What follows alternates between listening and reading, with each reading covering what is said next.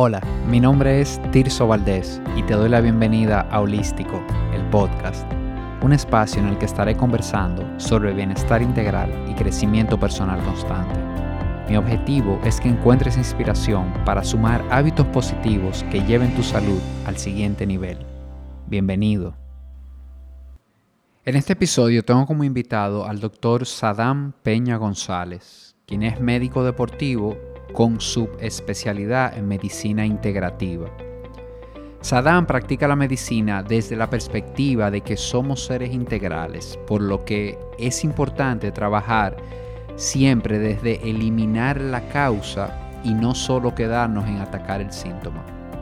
Una frase utilizada mucho por él es, tus hábitos son el botón de encendido y apagado de tus enfermedades. Aquí te dejo nuestra conversación. Para este episodio 47 del podcast tengo como invitado al doctor Sadam Peña. Bienvenido, Sadam. Muy buenas tardes, Tirso. ¿Cómo te sientes? Muy bien, muy bien, de verdad. Contento de tenerte por aquí hoy. Claro, para mí es un, un, gran honor, sobre todo, aportar a nuestra comunidad sobre salud, que hace mucha falta hoy en día, eh, y estilo de vida. Así es, y la, verdad, como te decía antes de empezar la conversación, hace, hace ya un tiempecito que vengo siguiendo tu contenido, siguiéndote, y, y me gusta el enfoque porque veo como poco a poco son más los médicos que se van hacia este enfoque funcional, diríamos, hacia esta parte de, de empezar a preguntarse más por la causa de las condiciones, de las enfermedades, de los padecimientos, más que simplemente atacar el síntoma. Bien es cierto que si una persona tiene algo, claro, es importante atacar el síntoma porque esa persona tiene algo en ese momento, pero ir un poquito más allá, irnos a hábitos, irnos a comportamientos y ver y entender, como tú me comentabas al principio también, que las enfermedades crónicas, muchas son, son de estilo de vida, son de comportamiento, muchas se pueden abordar desde ahí. Así es que tú, Sadán, eres médico deportivo con subespecialidad en medicina integrativa. Así es. Háblame un poquito de eso y háblame un poco de, cómo es tu día a día. Mira, eh, para que los que nos escuchan puedan entender un poquito de dónde surge toda esta pasión por lo que es la medicina integrativa, la medicina deportiva, pues desde mi etapa de formación como médico, eh, aunque suene un poquito impresionante, pero cuando uno se forma en las universidades para médico general, te enseñan mucho sobre enfermedades, pero muy poco sobre lo que en realidad es salud o cómo mantener la salud. Yo iba a las rotaciones en los hospitales y clínicas eh, y veía a los pacientes en emergencia un día y a las dos semanas, el mes o a los dos meses lo veía de nuevo en emergencia con el mismo cuadro y los médicos solamente se limitaban a diagnosticar, medicar y enviar a su casa. No había un seguimiento, no habían recomendaciones de estilo de vida. Y yo siempre tuve como esa, esa pequeña eh, duda o cuestionamiento de hace falta algo más, hay que abordar al paciente de una forma integral. Entonces, este enfoque de la medicina integrativa o vamos medicina funcional también es un enfoque, es el enfoque antiguo de la medicina. O sea, anteriormente el, médico se encargaba, era como parte de la familia y literalmente se encargaba de guiar el proceso de restablecimiento de la salud. No solamente se limitaba a tratar la enfermedad o a quitar el dolor, sino más bien a acompañar eh, al paciente eh, a que éste se sienta apoyado, eh, en su proceso de rehabilitación y también buscaba las medidas más naturales a su disposición. Primero porque no en esa en la antigüedad no existían tantas drogas eh, o medicamentos como en el día de hoy y eso es un punto vamos a decir positivo en cierto cierto sentido porque hoy en día estamos abusando eh, de la sobreindicación a cada paciente o sea tú tienes un paciente que va por gastritis a la consulta y el médico le pone omeprazol, le pone sucramal, le pone motilium y una, serie de medicamentos, pero no hace, son muy pocos los que hacen recomendaciones de cambios de hábitos en conjunto con su tratamiento farmacológico. Entonces, de ahí surge esa necesidad eh, y yo eh, particularmente comencé a introducirme al mundo del entrenamiento, al mundo de la alimentación y vi el efecto que causó en mí, o sea, con temas de alergia, temas de sobrepeso, de autoconfianza, autoestima. Y ahí me di cuenta la importancia que tiene todo lo que tú haces durante 24 horas para eh, tener una mejor calidad de vida. Así es, todo lo que tú haces o dejas de hacer, ¿verdad? Y, y, y, qué bueno que tú me comentas eso, porque la verdad que cuando uno viene hacia un enfoque nuevo, pero desde la experiencia, es diferente, o sea, porque es algo que tú viviste, que tú ya lo experimentaste que tú sabes si funciona, si no funciona, y, sabes también cómo se puede ir sintiendo una persona durante, durante una etapa, porque los cambios no suceden, no suceden rápido, o sea, cuando tú tienes un tema de obesidad, tienes un tema de presión arterial, tienes un tema de diabetes o, o cualquier, cualquiera de estas, toma un tiempo tú llegar al lugar donde quieres estar. Entonces, ¿Cómo definirías tú lo que es ese enfoque de medicina funcional? Y, cómo se diferencia de lo que es la medicina tradicional. Y ya nos lo comentaste un poco, pero específicamente, ¿cómo lo ves tú? Mira, eh, yo lo veo de la siguiente forma. Eh, la medicina funcional, a diferencia de lo que es la medicina alopática o la tradicional, eh, busca la causa. Busca la causa del problema. Vamos a suponer, vamos a ponerlo en llano tú tienes una, encuentras el piso de tu casa mojado y tú coges el suape y lo secas. Eso es lo que hace la medicina tradicional o alopática. En cambio, la medicina funcional llega, mira que el piso está mojado, pero se pregunta de dónde sale el agua.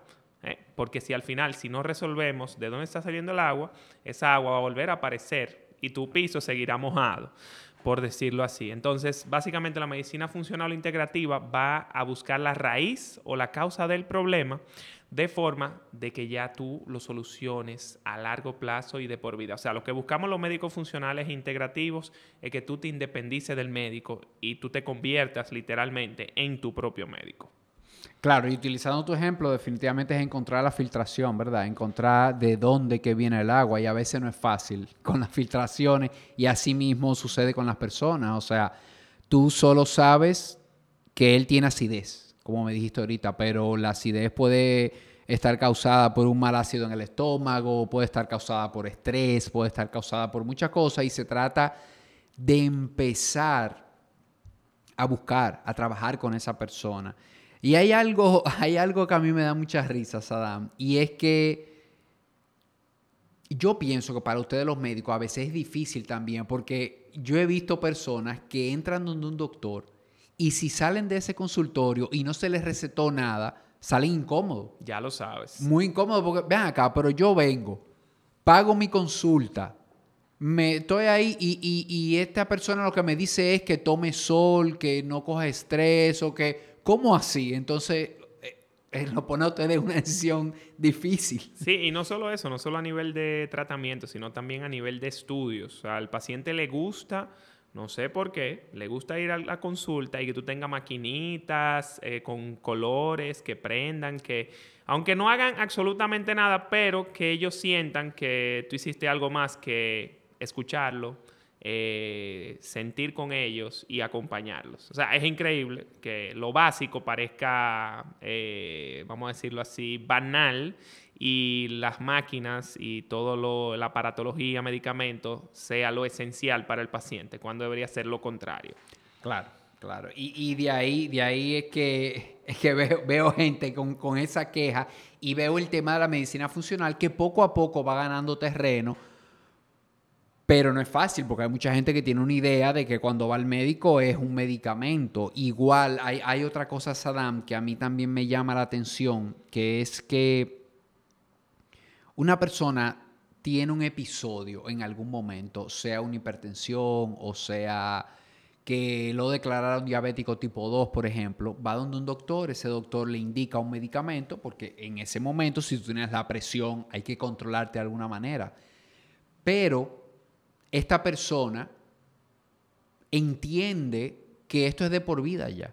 Esta persona ya, bueno, se queda tomando ese medicamento y tú le preguntas 10 años más tarde, 5 años más tarde, cuéntame, ah, no, yo tomo este medicamento porque en el año 2000 eh, el doctor fulano, o sea, como que no, él no, no sabe, porque la verdad que no se lo han dicho, no sabe que él puede dejar esa pastilla y como que él entiende, bueno, yo me quedo tomando esto. A veces también siento. Como que subestimamos esos efectos secundarios de estar tomando un medicamento, sobre todo de uso tan prolongado así. Así es, hermano Tirso. La verdad es que eh, lo primero que yo le pregunto a los pacientes antes de poner el tratamiento es, ¿tú estás dispuesto a dejar eso que te enferma?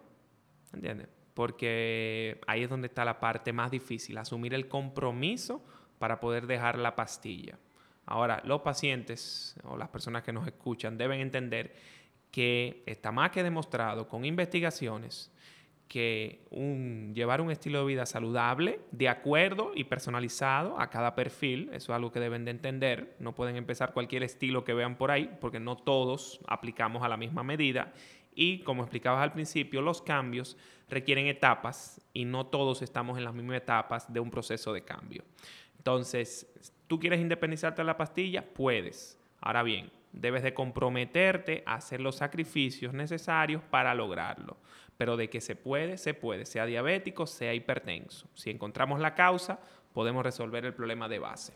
Y yo diría, Saddam, ya como, como estamos hablando y, nos van a escuchar eh, diferentes personas, también que cuando ya estamos hablando de, dejar un medicamento, cuando estamos hablando de, de revertir una condición como la que estamos hablando, una condición de salud crónica, yo creo que es muy importante un acompañamiento, o sea, ir donde un doctor, o sea, hacerlo de la mano de, alguien. No es que, que, tú vas a leer eh, dos o tres posts en Instagram de que se puede y que tú vas a dejar tu pastilla de la presión o que vas a dejar tu pastilla de la diabetes. O sea, se puede, como, como tú muy bien lo dices, pero es un proceso. Es un proceso de primero ve donde tu doctor, empiecen a trabajar en hábitos, empiecen a trabajar en, en qué vamos a hacer, cómo y, van a ir monitoreando los indicadores, ¿verdad? Y va a llegar el momento en que él te dirá, o, baja la dosis, mira, vamos a intentar con una dosis, o te la quita, vamos a hacer una prueba, a ver qué tal, pero yo esto no lo recomiendo eh, nunca que lo, que lo hagas solo, que, que lo hagas simplemente porque es verdad que en las redes hay mucha información de valor, o sea, hay muchas cosas que, que, que, son reales, que sí ayudan, que funcionan, pero como tú muy bien dijiste, somos seres individuales, o sea, lo que funciona a Saddam no es lo que funciona a Tirso y, la situación de Saddam a nivel de salud, edad, etapa de vida, condiciones, no, no son las de Tirso. Entonces, muchas veces el tema viene que nosotros vemos una información en Instagram o en cualquier sitio, la hacemos, ah, no, eso no funciona. Bueno, pero es que tienes que adaptarla a ti o, quizás tiene que darle el tiempo para que, para que tú puedas ver un, efecto en ti. Sí, y de la mano de eso aplica mucho eh, algo que está haciendo mucho daño eh, a la salud metabólica de las personas. Es el, vamos a decir, el mito de que hay que contar calorías para perder peso. Eh, cuando en realidad el tema de pérdida de peso tiene que ver más con la calidad de lo que estás comiendo, la frecuencia con la que comes, porque mucha gente cree que comiendo muchas veces al día eficientiza o, como dicen en el lenguaje coloquial, eh, agilizan su metabolismo, pero para ustedes, para que sepan, el metabolismo no se agiliza, el metabolismo se eficientiza. Y la forma en que lo hacemos es disminuyendo la frecuencia de comidas, o sea, no comiendo más de tres veces al día, ¿eh? y cuidando mucho la calidad del alimento que lleva a mi boca, porque esto es una información. ¿Qué es lo que no entendemos? Cada vez que yo me como un McDonald's, le estoy mandando un mensaje a mi cuerpo de eh, te estoy dando esta comida que no tiene ningún aporte nutricional para ti. Entonces el cuerpo lo único que va a hacer es estar en estado de desnutrición, va a crear un sobrepeso, rebote y te va a mantener produciendo grasa constantemente, sobre todo en la región que más preocupa a todo el mundo, que es la abdominal. Todo el mundo quiere abdomen plano, pero muy poca gente quiere comprometerse con el sacrificio que conlleva eso. Así es, y, cuando te oigo pienso en el ejemplo de este famoso de que las computadoras son algo genial, o sea, la computadora, lo que hace una computadora eh, eh, es genial, ¿verdad? Pero para que esto te dé, para que, para que una computadora te dé información de valor, tienes que entrar datos de valor, ¿verdad? Tienes que entrar la información de valor. Es algo parecido a lo que pasa con, con el cuerpo. El cuerpo es una máquina casi perfecta, o sea, el cuerpo pero para que funcione en sus niveles óptimos o los niveles que todos queremos, ¿verdad? qué le vas a poner, qué combustible le, vas a echar. Exactamente, exactamente. Y cuando hablas de combustible, también hay que entender que hay que rellenar el tanque. Y la forma que tenemos como seres humanos de rellenar el tanque es durmiendo. Y eso es otro punto sobre el cual muchas personas fallan cuando quieren recuperar su salud y su bienestar y calidad de vida. El sueño es sumamente importante y he venido dándote seguimiento en ese sentido, que has compartido muchas informaciones de valor eh, sobre de cómo cambiar hábitos para tener una mejor higiene de sueño, una mejor calidad de sueño y por ende tener mejores niveles de energía, mayor productividad al día siguiente. Entonces eso es algo que debemos vigilar. El sueño es esencial para la salud, la quema de grasa, todo el bienestar en general. Buenísimo, sí, definitivamente yo con el sueño eh, comparto contenido, pero aquí me voy a limitar a decir que de noche que tu cuerpo se repara, de noche tu cuerpo no solo descansa, sino que se repara a nivel físico y mental y por eso eso es tan, esto es tan, tan importante cuando hablamos de salud, cuando hablamos de bienestar.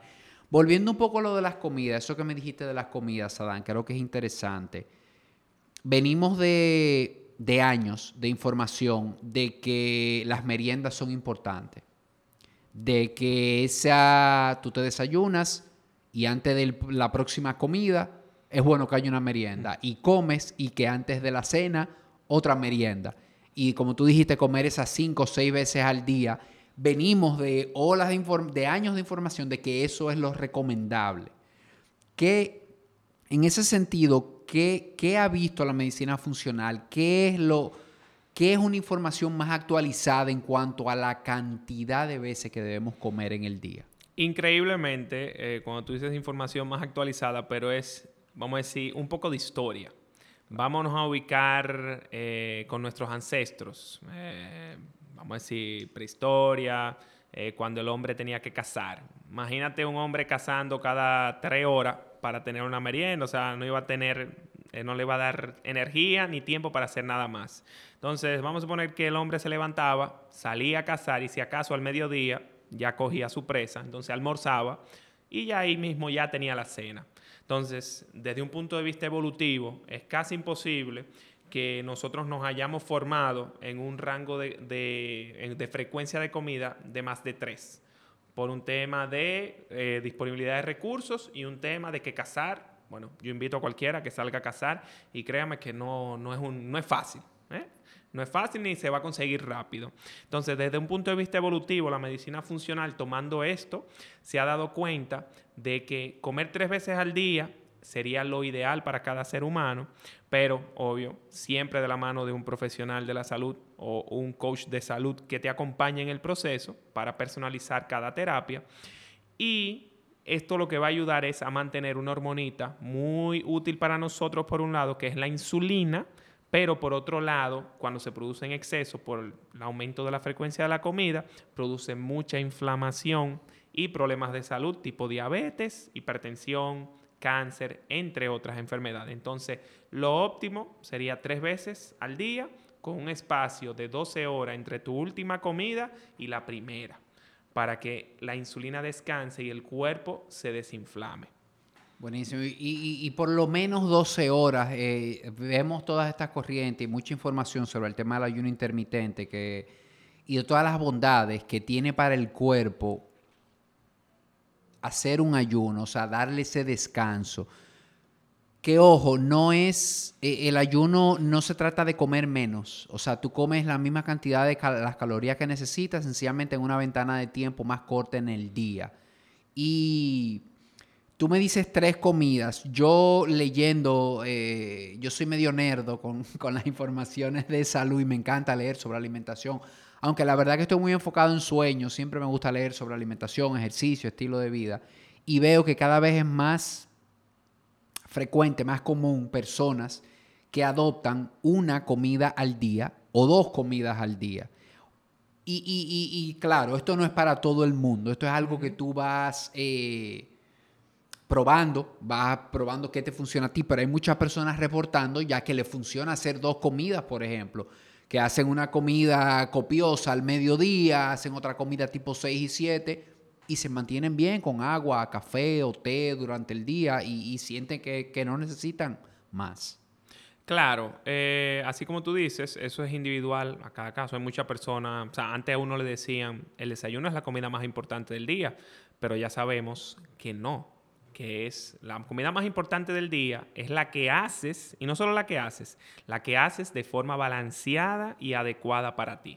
Entonces, eh, lo importante de ver con el ayuno, el comer el OMAD, que es el, eh, una comida al día o dos comidas al día, más allá de ver el beneficio de pérdida de peso, que es lo que todo el mundo ve y todo el mundo te pregunta que el ayuno funciona para perder peso, no, el ayuno no funciona para perder peso, el ayuno funciona para eficientizar tu metabolismo, volverte más sensible a ese azúcar, que tú puedas procesar el azúcar mucho mejor y mejorar muchas condiciones de salud tipo cáncer, tipo hipertensión, tipo diabetes. Entonces los beneficios son más a nivel de salud que a nivel físico.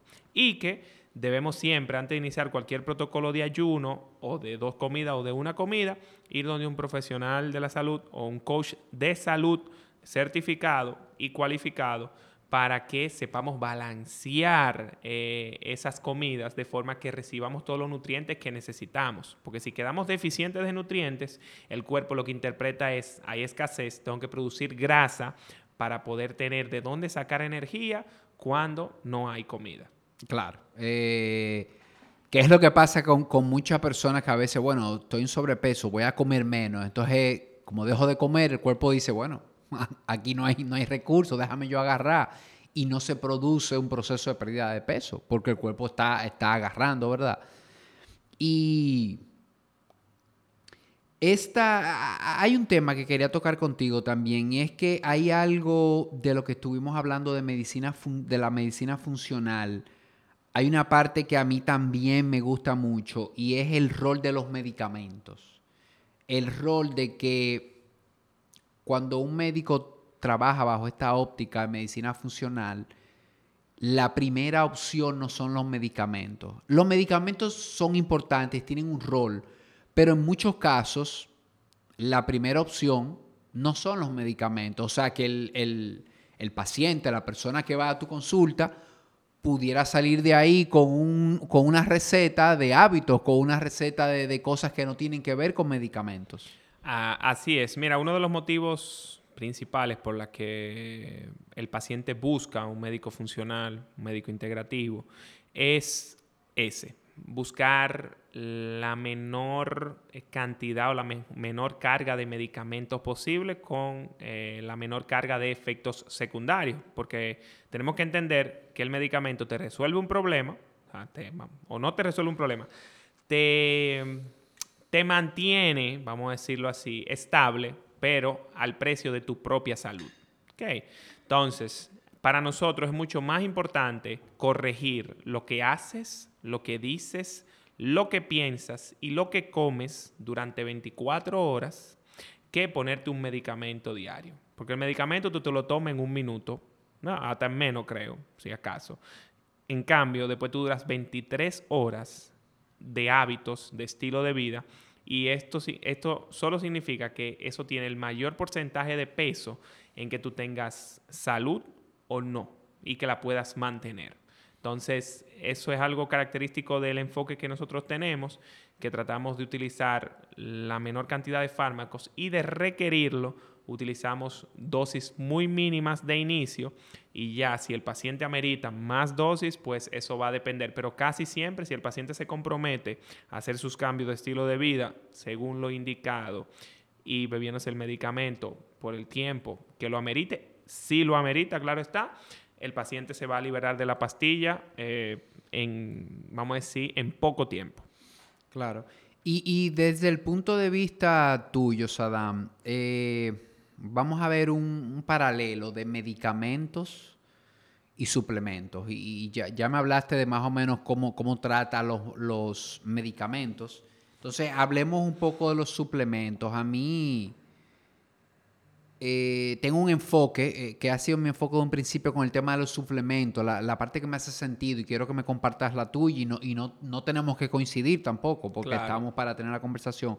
Pero yo creo que los suplementos están para eso y, lo posteaba hoy en algo, los suplementos están para suplementar una, un estilo de vida.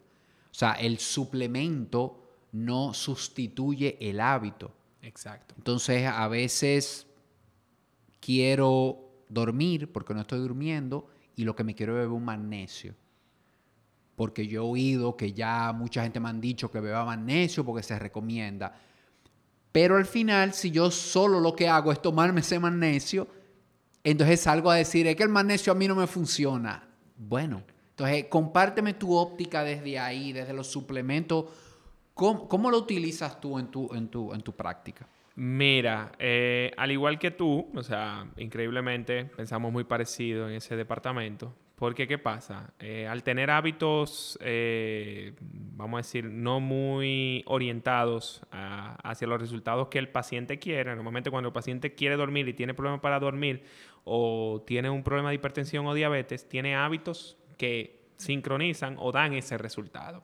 Entonces, hay que entender también que tú tienes la piel, que es tu primera capa de exposición, pero tu segunda capa de exposición más grande es a nivel del intestino, que es lastimado diariamente con lo que comes y bebes.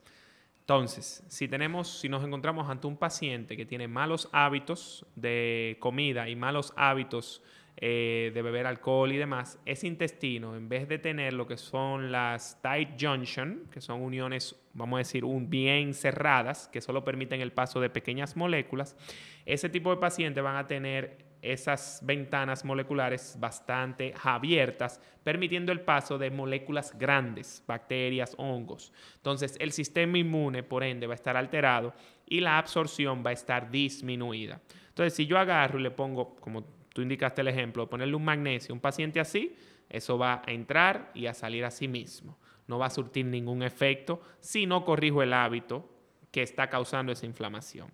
Entonces, antes de suplementar, el paciente tiene que pasar por un proceso de mejora de hábitos de vida y de readaptación y sobre todo de desinflamación a nivel del sistema gastrointestinal para que tenga una correcta absorción y poder ver los beneficios de los suplementos. Pero ¿qué pasa? Hoy en día es una industria millonaria que está ganando, eh, vamos a decirlo, terreno, porque como la gente piensa que los suplementos no tienen efectos secundarios, aunque entre comillas podemos decir de cierta forma que son muy raros los efectos secundarios, pero los suplementos no pueden ser tomados a la ligera y deben ser siempre indicados como complementos de hábitos de vida que tengan el resultado que tú deseas. Clarísimo me quedó. Y, hay otro, otro punto también que, sigo escuchando con mucha frecuencia y es la calidad del suplemento. No todos los suplementos se fabrican igual. Te puedo comentar un poco en el, tema que, trabajo yo últimamente, que es el sueño, que se han salido varios estudios. Mucha gente se quiere suplementar con melatonina para el tema del sueño. Y han, salido muchos estudios diciendo que los suplementos, la cantidad, los gramos de melatonina que dicen difieren muchísimo cuando lo analizan. Entonces por esto no, no se está recomendando la melatonina, por eso, además de que la melatonina no, lo que regula no es el sueño, la melatonina no te hace dormir. La melatonina lo que te hace es regularte el ciclo circadiano, el, tema de, de noche-día, entonces, si tú tienes esto regulado, te funciona. Entonces, por eso no es tan efectiva, por ejemplo, para dormir, sino para el jet lag o algo así. Te vas a otro país, quieres regular. Pero, ¿qué, has visto tú con eso de la calidad del, suplemento? ¿Es para ti, o sea, esto es, de verdad es un tema? Sí, eh, es un tema y un reto. Porque entonces los suplementos de calidad, eh, cuando tú te vas, por ejemplo, a buscar frascos que, sean eh, oscuros, preferiblemente de cristal, que sean marcas que ¿verdad? valgan la pena. Eh, entonces el precio aumenta un poco y el presupuesto obviamente se, vamos a decir, se dispara del paciente combinado con todos los otros cambios que tú indicas al paciente. Eh, pero algo que yo le explico al paciente, digo, tú vas a invertir esta cantidad de dinero, pero vas a obtener un resultado. En cambio, si tú inviertes menos dinero por menor calidad, vas a gastar ese dinero y no vas a obtener ningún resultado. Entonces, al final, la calidad del suplemento eh, que, que tú elijas va a influir en el resultado que tú recibes. Y tener en cuenta que cuando tomamos un suplemento por vía oral, este sufre un procesamiento de metabolismo de segundo paso. Esto quiere decir que si usted se bebe, por ejemplo, 10 miligramos de melatonina, usted viene absorbiendo, si acaso, un 10% eh, luego del procesamiento. O sea, eso es algo que deben de entender también, que no, no es que la cantidad que dice ahí es lo que usted va a absorber, porque hay muchas, muchos factores que influyen en la absorción de, los suplementos, pero la calidad debería ser óptima. Y, comento esto, eh, Sadam, porque somos dominicanos. Eh, me indican una vitamina D y cuál yo voy a comprar la más barata. La que, la que me voy al sitio. Y con esto de los suplementos eh, no funciona tan así. A veces, a veces lo recomendable no es buscar el más barato, hay que buscar uno confiable porque quizás te recetan un medicamento y tú puedes decir, mira, yo compro un genérico, compro la sustancia y quizás ahí versus una casa comercial, en algunos casos, quizás no haya mucha diferencia si es un genérico de buena calidad, diríamos. Sí. Pero un suplemento cuando tú ves que una vitamina D, no sé, te cuesta 20 pesos, una te sale 20 pesos y otra te cuesta, no es que quizá el otro es caro, sino que tiene una calidad. Claro, claro, claro. Todo, todo eso. O sea, el, el, normalmente cuando un producto es de calidad, el empaque te lo dice. Okay. Nada que sea de calidad va a tener un empaque de plástico ni nada. O sea, eso siempre vienen en empaque de cristal, eh, cerrado herméticamente. Oscuro, como tú Oscuro. Recordar que ese tipo de sustancias, medicamentos, cremas, productos cosméticos, no deben almacenarse en lugares calientes, sino ponerlo en lugares donde no haya mucho calor, porque si no se desnaturaliza. Y cuando tú te vengas a beber el suplemento, te está bebiendo otra molécula que no es la que tú compraste. Claro, y, a las personas que compran online, eh, yo por ejemplo, suplemento tiendo a comprarlos todos en Amazon que es un poco más caótico, porque en Amazon cuando tú pones vitamina D, te, aparecen, no sé, no sé cuántos resultados, pero lleva, ve, chequea los reviews, chequea eso que mencionas del que el frasco, el frasco sea de cristal, que sea oscuro. Y más o menos con los reviews tú te vas dando cuenta cuáles son esos que, la gente prefiere, cuáles son esos que la gente comenta, que dicen que, que bien por el precio. Definitivamente en los suplementos el precio es un indicador. Hay productos en que quizás no, pero en los suplementos el precio es un, es un indicador. Sí, no, y, y, también yo invito a todos mis pacientes, siempre que yo le indico algo, le digo, tú entras a base de datos, estilo PubMed, Cielo, y tú pones en Google, así mismo, ahí mismo, en el cielo, en PubMed, pone vitamina C y antioxidante y te van a salir muchísimos estudios que tú puedes leer y confirmar lo que tu médico o tu coach te está diciendo. O sea, ya estamos en una era donde la digitalización permite que la información llegue a todo el mundo y ahora bien, tu coach o médico debe estar dispuesto a discutir y debatir contigo eh, esos temas porque un médico o un coach no debería sentirse atacado si el paciente le debate alguna medida o algún suplemento, porque de ese proceso se saca un gran aprendizaje para ambos. ¿No entiendes? Y, y esas son de las cosas, Saddam, también, que yo eh, le comento a las personas que por eso es que vale la pena ir donde, donde un doctor a veces para el proceso, porque tú, tú, lees en, tú lees una información que el magnesio es bueno y tú dices, bueno, pero yo, quiero comprar magnesio, quiero consumir magnesio. Sin embargo, si va contigo y se sienta contigo, tú le vas a explicar, mira, ¿para qué tú quieres el magnesio? Porque no es lo mismo un, un citrato de magnesio que un glicinato de magnesio. son para cosas totalmente diferentes. ¿Qué es lo que tú quieres? Entonces, y ya después que llegan a, bueno, que tú te das cuenta qué es lo que él necesita, tú incluso puedes recomendarle algo. Una marca, este en específico. Mira, porque ya tú de haber trabajado, de, de consumirlo, los conoces. Y esa es la curva de aprendizaje que, también yo le digo a la persona que tú te ahorras cuando vas donde un especialista, cuando vas donde una persona que esté en eso. Tú te ahorras esa investigación, que eso toma tiempo. Claro. Toma tiempo y a veces tú te inseguro, wow, pero este o este. Y, y muchas personas están consumiendo, por ejemplo, citrato de magnesio para el sueño que, no va, es otro que aplique. A veces eh, tú le preguntas a una persona, mira, pero ¿estás tomando algún suplemento? Sí, yo tomo magnesio y tengo eh, meses, años tomando, y cuando ves el magnesio que es, bueno, no es el indicado para lo que ella lo, lo, quiere consumir y pasa este tipo de cosas. Entonces, por eso también a veces es bueno ir donde, donde el especialista. Claro, claro que sí. Y, y ¿cómo, te, ¿cómo te digo? O sea, también eh, el paciente, obviamente, el paciente de, un, de la medicina funcional o integrativa se diferencia del paciente de la medicina tradicional en eso, en que el paciente de, de un médico funcional o integrativo es proactivo. Eh, es dinámico, eh, busca la solución en conjunto con el médico y es capaz de decirle al médico cuándo las cosas van bien, cuándo van mal. E inclusive se puede sentar con el médico y discutir de un tema como si fuera el médico. ¿Entiendes? Y, a mí me gusta esa apertura de, de los médicos con ese perfil que están dispuestos a sentarse a hablar contigo. Eh, tú sabes que los médicos muy tradicionales eh, a veces se molestan. La palabra es la ley. Eh, exacto, ¿no? Y si tú le dices, doctor, mire, pero es que yo vi en Google, eh, no, ya, ya, ya estás tú buscando en Google. Entonces, ¿cómo te...?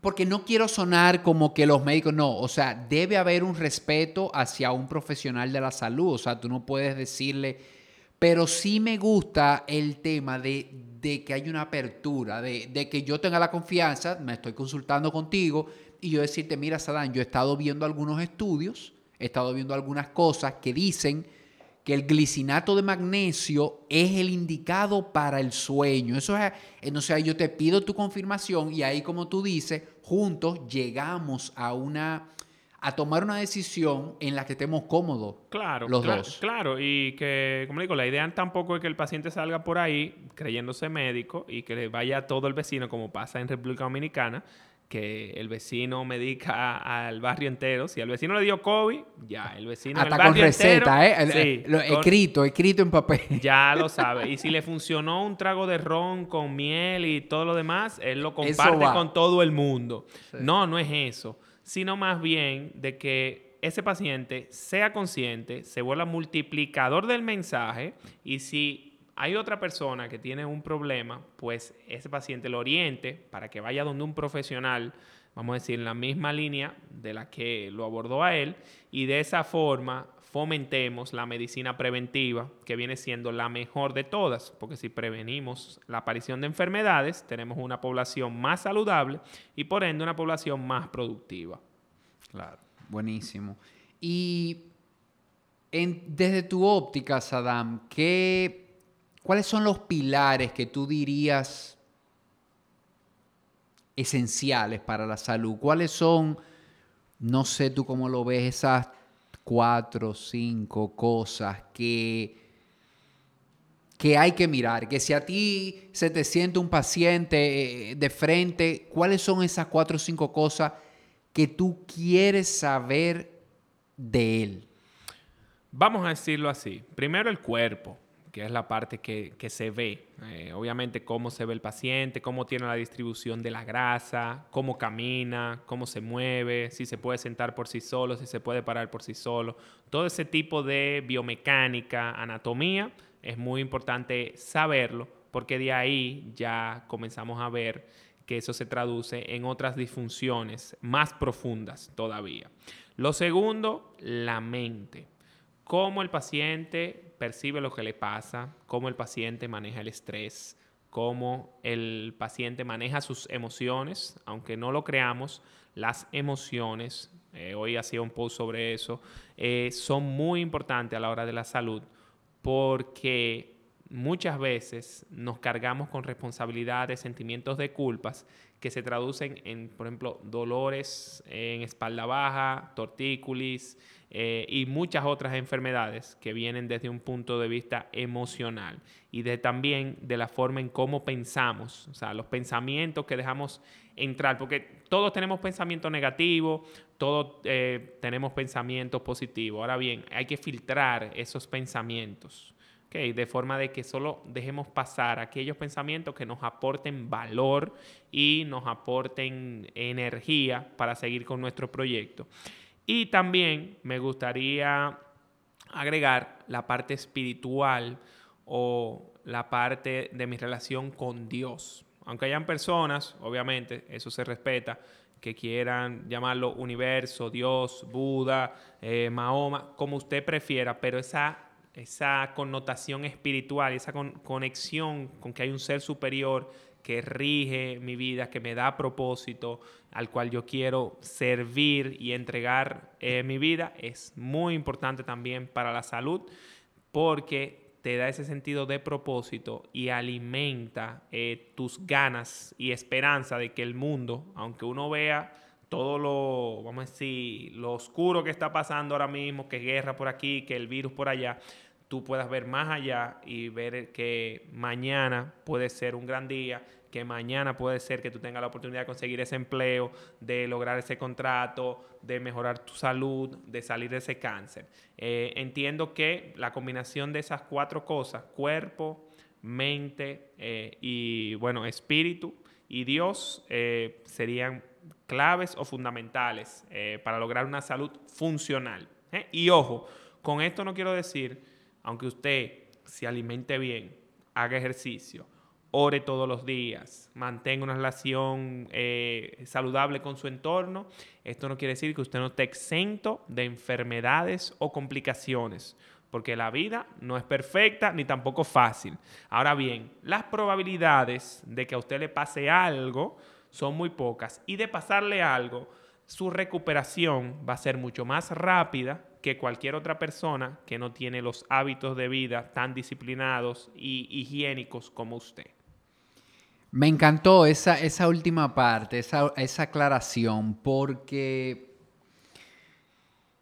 en este camino uno se topa con personas por ahí que hacen comentarios graciosos. Yo, me río porque dicen, ve acá, Tirsi, ¿por qué que tú fuñes tanto y con, la salud y alimentación y ejercicio? Porque mira fulano, tiene 80 eh, años, 80 y pico, ha fumado toda su vida, bebe, lleva una... Y mira, está ahí. Y yo me río. Pero yo le digo, mira, lo que tú acabas de decir, el tú llevar un estilo de vida saludable no te asegura nada, no te asegura que no te va a pasar algo, no te asegura que no te va a dar COVID, no te asegura nada. Pero como tú bien dices, el camino es mucho mejor. ¿Qué pasa con muchas de esas personas que vemos a los 80, a los 85 y sabemos que llevaron una vida desordenada, vamos a decir, en, en hábitos?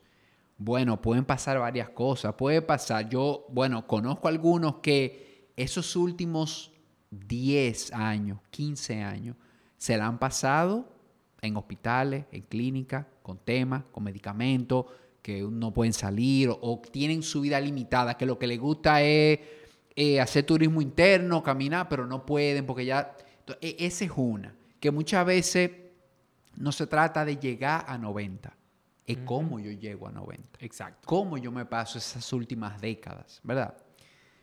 Eso es una. Otra perspectiva es que esa persona, bueno, es bendecida, o sea, se sale de lo que es el promedio. Esa persona, bueno, eh, toda su vida tomó alcohol, fumó, eh, llegó y está más o menos bien. Pero entonces yo, yo le digo a veces a la gente, ¿y tú vas a apostar a que tú tienes las condiciones de esa persona. Porque esa persona no es el promedio. El promedio de, nosotros, de los seres, si hacemos lo que él hizo, no nos va, no va a ir bien en los eh, últimos años. Es así. Y algo que deben entender es que la época, obviamente, una persona de 80 años, eh, aunque si bien es cierto que fuma, bebe, no tenga buenos hábitos, pero la alimentación que llevó gran parte de su vida no estuvo tan expuesta a los tóxicos, eh, pesticidas, eh, alimentos transgénicos que tenemos hoy en día. Por eso es que tenemos tanto problema, porque la carga tóxica de nuestro entorno, el, vamos a decir lo que se conoce como exposoma, es tan alta que si tú comienzas a beber alcohol, a fumar cigarrillo, a dormir mal, a comer mal, las probabilidades de que tú desarrolles una enfermedad a los 20, a los 18 es elevada, como está pasando, sí, como está pasando hoy en día. Como entonces, no nos podemos comparar con la generación de nuestros padres o abuelos, porque son generaciones que comieron comida de verdad. Que tienen una buena zapata. Exacto. Y, y, lo que vienen de campo ni se diga. Exacto. O sea, si mi abuelo, por ejemplo, que gran parte de su vida vivió en un campo, eso era gente que, imagínate, comían orgánicos sin saberlo. o sea. y no, y que se pasaban la mayor parte del día en el, metido en el campo moviéndose. Que ahora, por ejemplo, tú te levantas, te bañas, te montas en el carro, llegas a un edificio te sientas en una silla ocho horas, nueve horas. Después de haber cogido el ascensor, de todo. Después vuelve y coge el ascensor, llega a tu casa y en vez de tú ponerte en actividad, te sientas a ver Netflix o televisión o sigues usando la computadora si tienes que terminar algo del trabajo. Eh, y, y ya. Ese, esa es la vida, vamos a decir, de... Promedio. Promedio. De si, si, llegaste a 500 pasos en el medidor, es, mucho. Es mucho. Y que lo quieren compensar con una hora de gimnasio al día. Cuando sabemos por investigaciones que con tres horas de inactividad ya las, los genes o, o enzimas que regulan el metabolismo se inactivan. Y, qué bueno que tocas ese tema, porque igual lo, he estado viendo y me topé con algo parecido la semana pasada, de que ir al gimnasio, hacer ejercicio, una hora al día está muy bien. O sea, hacer ejercicio siempre, siempre creo que es bueno.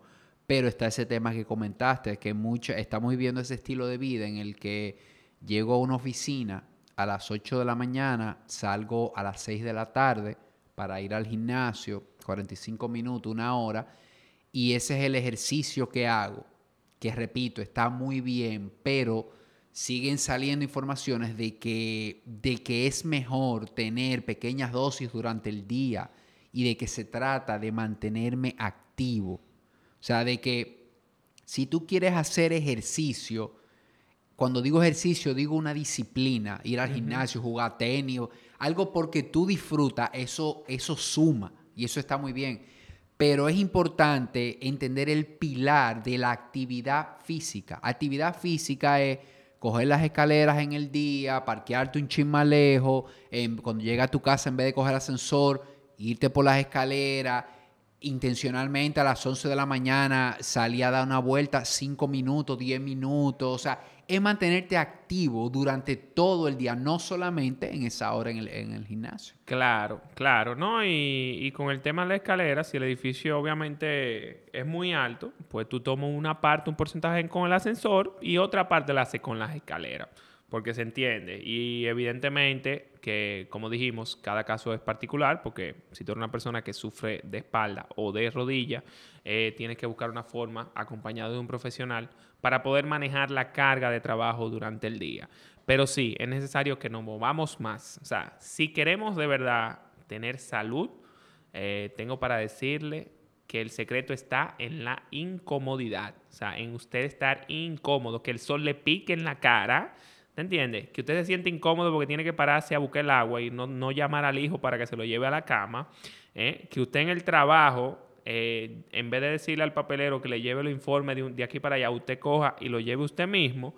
Y también que se pare a buscar su café, se pare a buscar y se pare al baño. O sea, muévase, incomódese. En el momento que usted se sienta cómodo en el día, pregúntese, ¿qué estoy haciendo mal? ¿Qué debo, qué debo cambiar? Déjame ver. Posición porque ahí en la incomodidad es donde vamos a encontrar la salud. O sea, que tengo que irme moviendo a estar cómodo estando incómodo. Exactamente, exactamente. Y eso es incómodo, valga la redundancia. Exacto. Bueno, para ir cerrando este episodio, Saddam, que la verdad que eh, no sé si nos quedamos aquí, tenemos muchísimo de qué hablar. Bueno, mi, esposa dice que yo hablo muchísimo.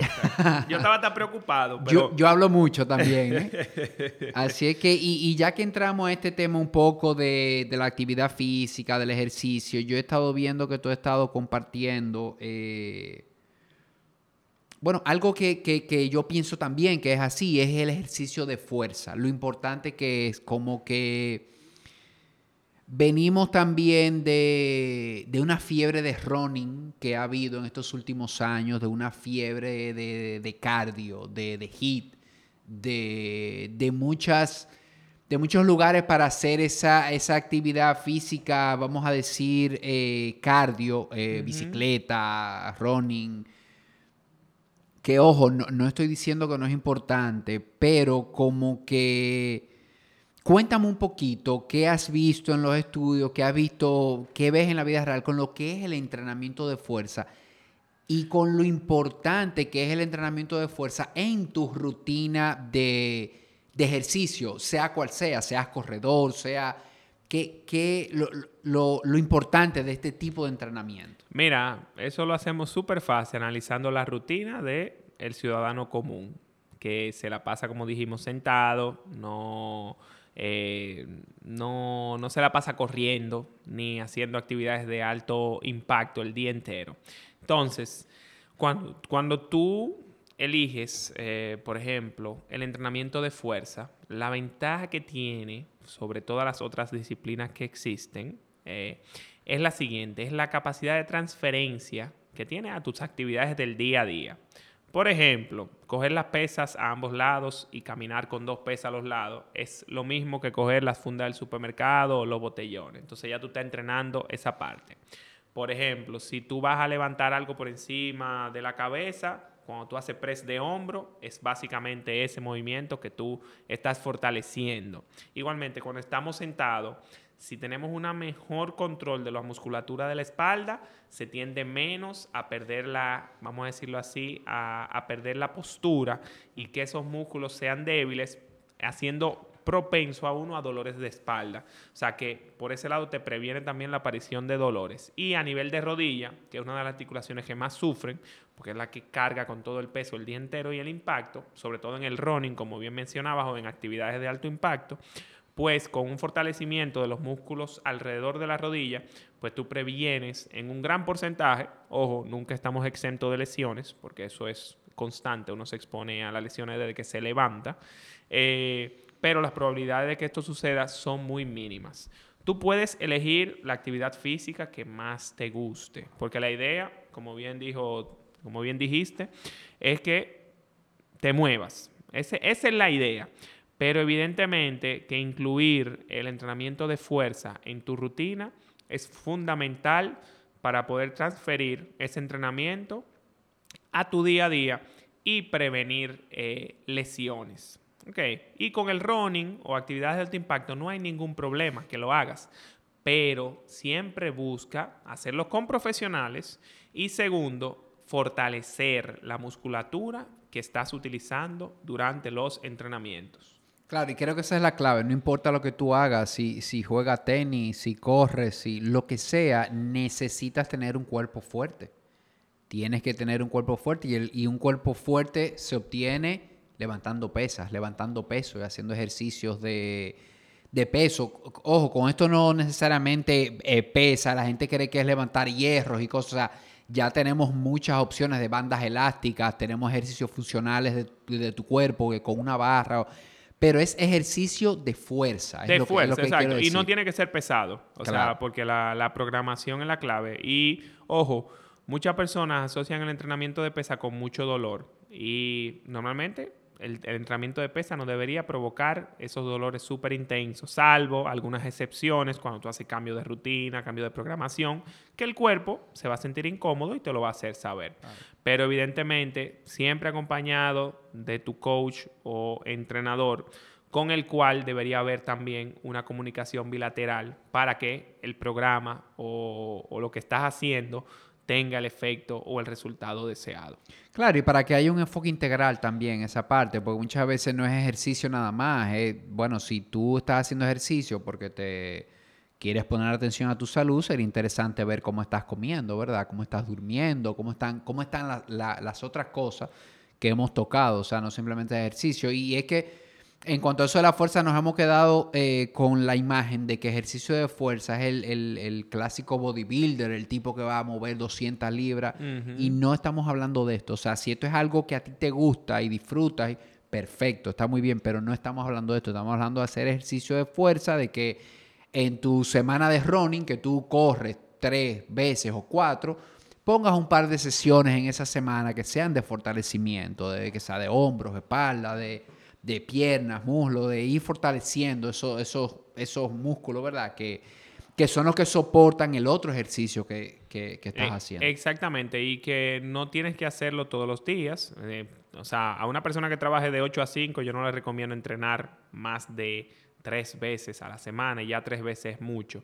Porque recuerde que usted trabaja, eh, es esposo, amigo, hijo o madre o padre, tiene distintas funciones y responsabilidades. Y la vida no se trata solamente de entrenar, comer saludable y dormir. O sea, la vida tiene otros factores y para cada uno de nosotros hay una pirámide de necesidades diferentes que debemos tratar de balancear para poder mantener la calidad de vida. Claro que sí. Yo a eso solo agregaría recordar que una cosa es esas sesiones formales de entrenamiento, como ya dijimos, ejercicio y lo que es actividad física de que tú en el día lo que puedas hacer, los pasos que puedas dar, las cosas que puedas hacer, sí definitivamente al final van a sumar. Si es que bueno, Sadam, de verdad que a mí me ha encantado esta conversación. Eh, bien, ¿cómo te sientes? No, yo genial. Yo espero obviamente no haber sido un poco cruel con haberle roto un poquito las historias de, de Disney que las personas tienen sobre la salud, cómo obtenerla. O sea, la salud, al igual que la felicidad, es algo que, tú decides mantener diariamente. O sea, tú nunca obtienes 100%, porque no hay forma de obtenerlo a 100%. Pero tú, como persona, decides, bueno, yo voy a... ¿Qué es lo mejor que yo puedo comer eh, en la comida para lograr el resultado? Eh, ¿Qué es lo mejor que yo puedo hacer ahora? ¿Usar el celular o leer un libro? Eh, entre otras cosas. Entonces, muy importante para todos los que nos escuchan, enfocarse en poco a poco ir mejorando y ser más conscientes y entender que es un proceso ¿eh? y que usted no puede pretender pasar de 0 a 100 como un carro de un día para otro. Claro, y que, es un trabajo, es un camino, eh, y, no es para que se oiga pesado, es un trabajo, pero los frutos, los resultados, es una inversión y, y los dividendos son muy buenos porque los dividendos es tener niveles de energía para hacer lo que tú quieras en, la vida. Y, no hay cosa mejor que, no hay cosa mejor para mí que sentirte bien, que sentirte que, que puedes hacer todo lo que quieres. Y, eso es diferente para cada quien. Pero si te sientes bien, no importa lo que tú quieras, óyeme, salir por ahí y, y estar dispuesto tener tu cuerpo realmente disponible para cualquier cosa, creo que no hay un regalo. Y algo muy importante que me faltaba por mencionar es que muchas personas creen que las enfermedades se heredan. ¿eh? Y aunque bien es cierto, hay un, porcentaje eh, que viene dado de nuestros ancestros en los genes, pero al final es lo que haces, dices, piensas y comes cada 24 horas lo que va a determinar si ese gen se va a manifestar o no. Así que ya saben, eh, busquen un profesional de la salud, un coach de salud certificado y cualificado, empiecen su proceso de cambio inmediatamente y no lo dejen para después, porque tal vez para después ya sea muy tarde y evidentemente lo que queremos es prevenir que usted tenga que necesitar medicinas, medicamentos o inclusive hospitalización. Claro. Y, y con eso de la genética, decirles también que así como los genes se heredan, los hábitos también se heredan. Entonces, eh, ser acucioso con eso y, ver si lo que estoy heredando es un gen o, un hábito, ¿verdad? O, un mal hábito, diríamos. Así es. Bueno, Sadán, tengo una última pregunta para ti, pero antes cuéntanos cómo podemos ponernos en contacto contigo, danos las coordenadas, eh, dónde podemos encontrar tu contenido y, tus contactos. Excelente. Eh, estoy a través de Instagram, arroba doctor.sadam.pena. ¿Okay? En Twitter, arroba doctor eh, y para citas eh, de consulta, eh, ya sea a nivel de cambio de estilo de vida, ya sea para tratamiento de enfermedades, rehabilitación física, pues el teléfono de contacto es 809-653-9899. trabajamos por cita y cuando digo cita, si te digo a las 2, a las 2 te recibo. Yo no hago cita y te dejo esperando cuatro horas, sino que ahí mismo te atiendo. Perfecto, bueno, ya oyeron las coordenadas. Eh, y, mi última pregunta para ti, Sadán, es, ¿qué es vivir en bienestar para Sadán Peña? Para Sadán Peña, vivir en bienestar es tener el tiempo para desayunar, comer, cenar con su familia, eh, aportar valor, obviamente, durante el día, pero más importante que, que eso, eh, sentirme... Como, me la pusiste, me la pusiste, me, estoy casi, casi llorando aquí. Yo que, ay Dios mío, pero básicamente eh, lo que más me encanta de, de mi día a día es eh, poderlo compartir con mis familiares, amigos, personas allegadas eh, y sobre todo prepararme cada día más para poder aportar más valor eh, a la comunidad que sirvo.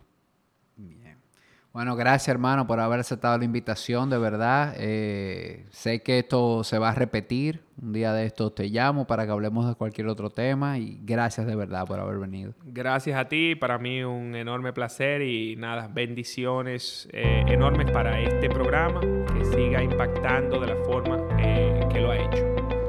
Un fuerte abrazo.